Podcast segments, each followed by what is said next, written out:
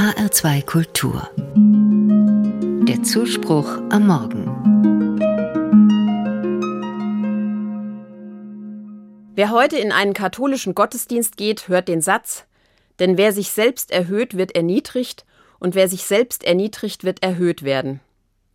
Ein bisschen klingt darin an, die Ersten werden die Letzten sein. Das kennen einige vielleicht noch als Redensart.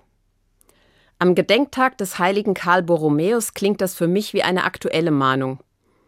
Der Heilige lebte im 16. Jahrhundert und stammte aus einer superreichen Familie.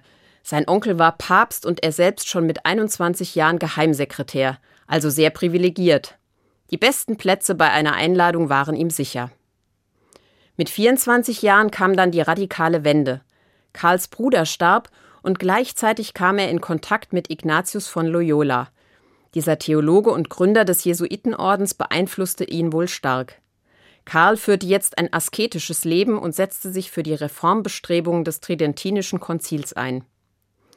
Vielleicht hat Karl in dieser Zeit begriffen, ich stehe auf einem Sockel von Privilegien, aber ich setze mich zu wenig für die Bedürfnisse meiner Mitmenschen ein.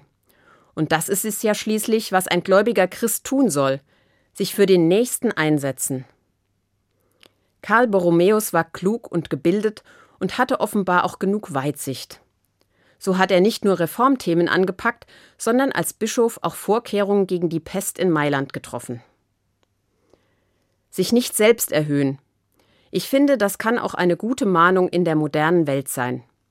Natürlich muss ich meine Talente und Fähigkeiten beschreiben und vielleicht, je nach Beruf, auch werbend auf mich aufmerksam machen. Aber ich finde, dabei sollte man es nicht übertreiben. Und auch das Gegenteil ist nicht richtig. Wenn ich mein Licht ständig unter den Scheffel stelle und mich erniedrige, helfe ich damit auch niemandem. Gerade gegenüber Frauen wurde dieses Zitat oft dahingehend missbraucht. Ich denke, es geht Jesus um Ehrlichkeit und um eine richtige Selbsteinschätzung. Ich soll mich nicht in den Vordergrund drängen oder eine Ehre einfordern, die mir nicht zusteht. An einer anderen Stelle in der Bibel sagt Jesus, wer der Erste sein will, soll der Diener aller sein. Das macht für mich nochmal mehr deutlich, was Jesus meint.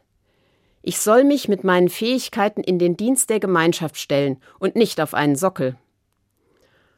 Heute wünsche ich mir, dass besonders alle Kleriker und Würdenträger diesen Satz genau hören und er ihr Herz erreicht. Ich wünsche mir auch, alle Gläubigen sollen diesen Satz verstehen und nicht aus falsch verstandenem Respekt vor der Hierarchie Menschen auf ein Podest heben. Sich nicht auf einen Sockel stellen. Der Heilige des Tages, Karl Borromäus, hat das offenbar verstanden. Und auch ich will das beherzigen, mich weder selbst erniedrigen noch erhöhen, sondern meine Fähigkeiten in den Dienst der Gemeinschaft stellen, auf dem Boden der Tatsachen und auf Augenhöhe.